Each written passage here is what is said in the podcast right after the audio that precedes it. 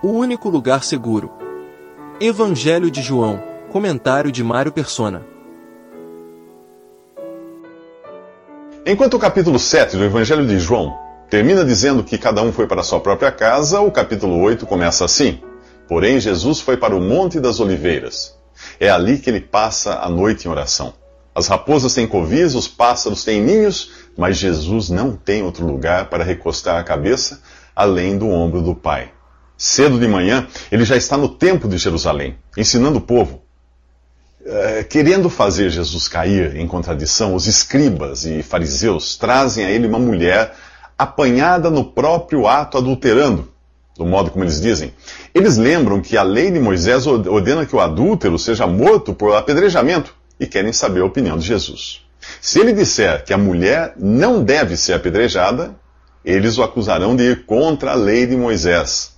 Se ele apoiar o apedrejamento, estará negando que é o Salvador, além de desprezar a lei do invasor romano, o único que podia condenar alguém à morte.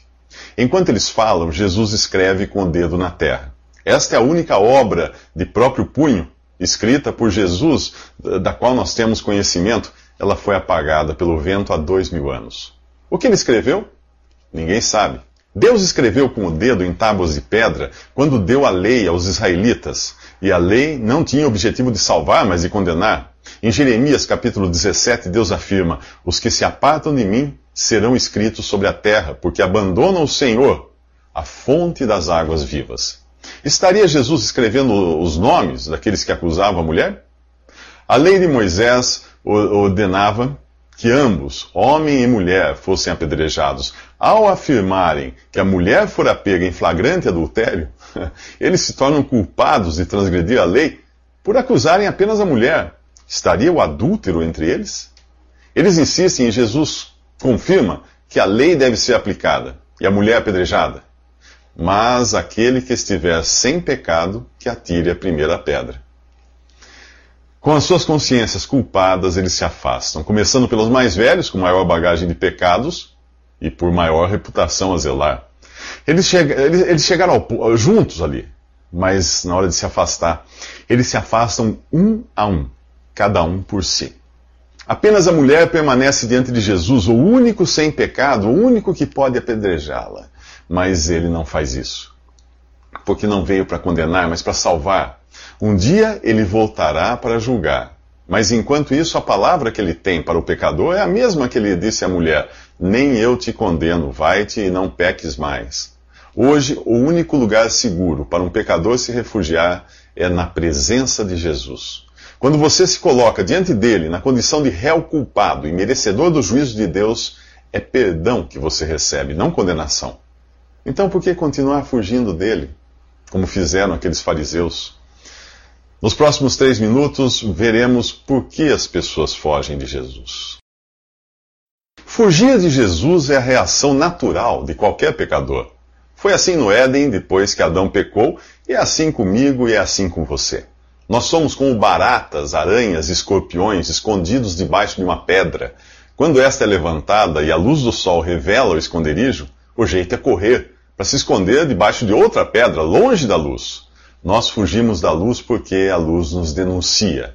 Ela revela a nossa posição e a nossa condição.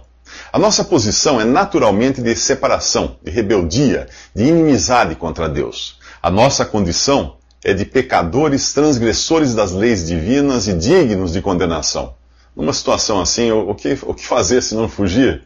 Como acontece com os fariseus desse capítulo, a presença de Jesus não só revela a, a nossa posição, e condição, como traz à tona nossa hipocrisia e a pretensão de nós nos acharmos capazes de mascarar o nosso estado.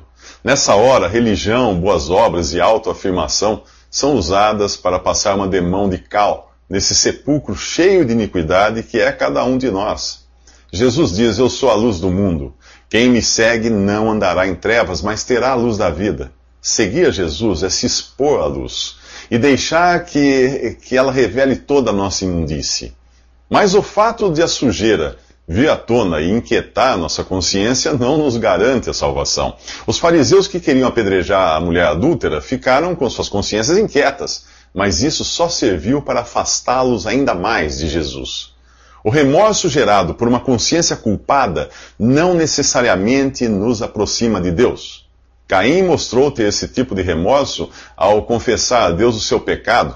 Ele disse: É maior a minha iniquidade do que a que possa ser perdoada. Eis que hoje me lanças da face da terra, e da tua face me esconderei. Ele não estava arrependido do que fez e se acha até na posição de poder decidir sua pena. Deus não havia dito que a sua maldade não poderia ser perdoada e nem o expulsou da terra. Parece até muito conveniente Caim, Caim agora uh, poder dizer da tua face me esconderei. Afinal, esse é o desejo natural de todo ser humano, querer a distância de Deus. Pelo mesmo motivo, uh, aqueles fariseus se afastam de Jesus. Eles querem evitar que seja revelado o conteúdo de seus corações, virados ao avesso pela presença da luz. E você? O que faz quando confrontado com Jesus? Fica ou foge? A carta aos Efésios diz que tudo que é exposto pela luz torna-se visível Pois a luz torna visíveis todas as coisas. Por isso é que foi dito: Desperta, tu que dormes, e levanta-te dentre os mortos, e Cristo te iluminará. Nos próximos três minutos, Jesus continua ensinando em um aposento do templo, que leva um nome muito significativo para as lições tão preciosas que ele ensina: o lugar do tesouro. Aparentemente, os mesmos fariseus que um pouco antes queriam apedrejar a mulher adúltera agora voltam a confrontar Jesus. Eles voltam para confrontá-lo com suas próprias palavras do capítulo 5, quando Jesus disse: Se eu testifico de mim mesmo, eh, o meu testemunho não é verdadeiro. O confronto ocorre no lugar do tesouro, o aposento do templo, onde eram lançadas as ofertas para Deus. Ah, aqueles fariseus estão ali para lançar acusações contra o Filho de Deus, não ofertas. Em resposta, a primeira coisa que Jesus revela é que ele é a luz do mundo. A segunda, que quem o segue não anda em trevas, mas tem a luz da vida. Mas ele não para aí. A lei exigia que para, uh, para ser válido o testemunho, ele devia ser dado por duas ou mais pessoas, e Jesus explica por que o seu testemunho é verdadeiro, ainda que aparentemente seja dado por apenas uma pessoa, ele próprio. A primeira razão que ele apresenta é o fato de ser onisciente. Ele sabe de onde vem e para onde vai, algo que seus acusadores ignoram. Existe também algo sutil em sua afirmação, pois se, se ele veio ao mundo, isso implica em sua pré-existência. Ele existia antes de vir, algo que nenhum homem pode ter. Reconhecer que Jesus não apenas nasceu em um corpo de carne e ossos, mas que veio em carne, é reconhecer sua divindade. Ele continua mostrando aos fariseus que eles não têm autoridade moral para julgá-lo, já que julgam segundo a carne, ou seja, de acordo com seus interesses e desejos, os mesmos interesses e desejos de todo homem natural. Acaso não foi o que ocorreu com, quando acusaram a mulher adúltera?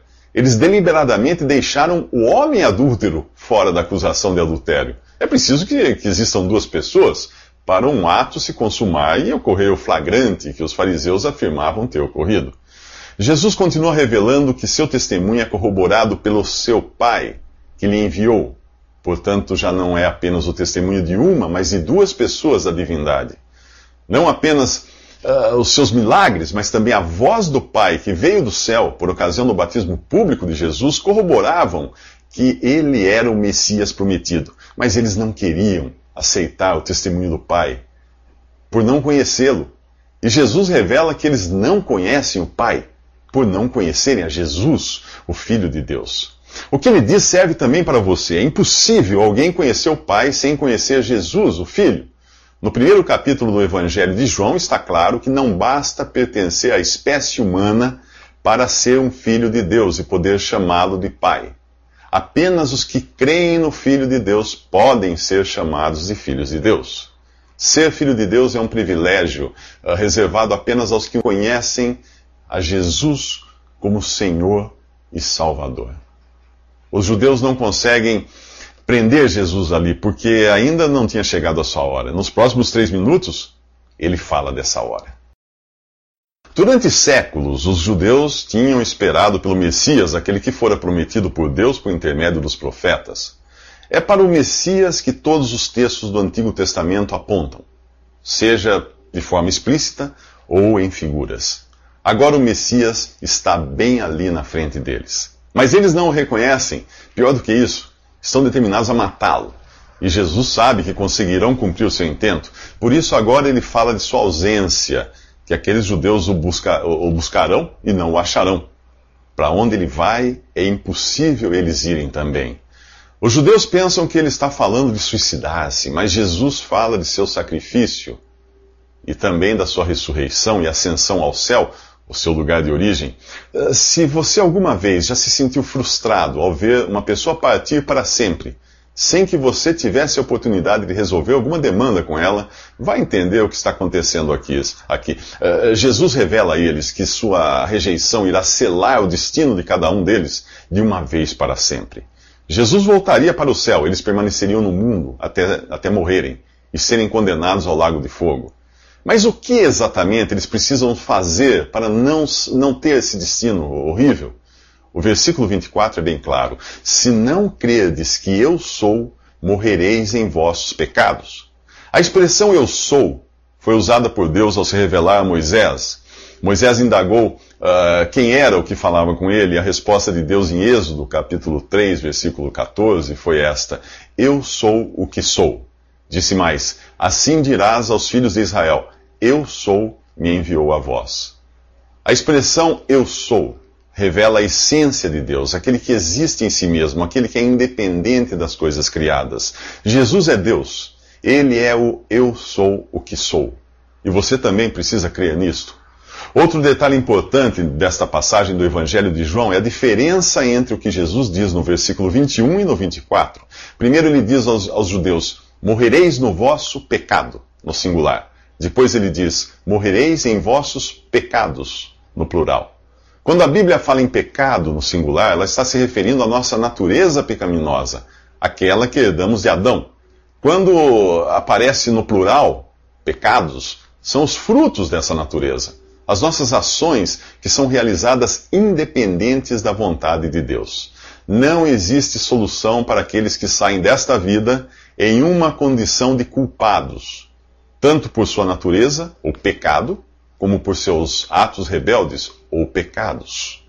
O destino daqueles judeus foi selado ao não crerem em Jesus como o Eu sou, o próprio Deus, aquele que tem em si mesmo a existência. Jesus se ausentaria deles e eles ficariam eternamente ausentes de Jesus. E você? Qual é o seu destino? Nos próximos três minutos, Jesus fala do dia em que seria levantado por aqueles mesmos judeus que falavam ali com ele.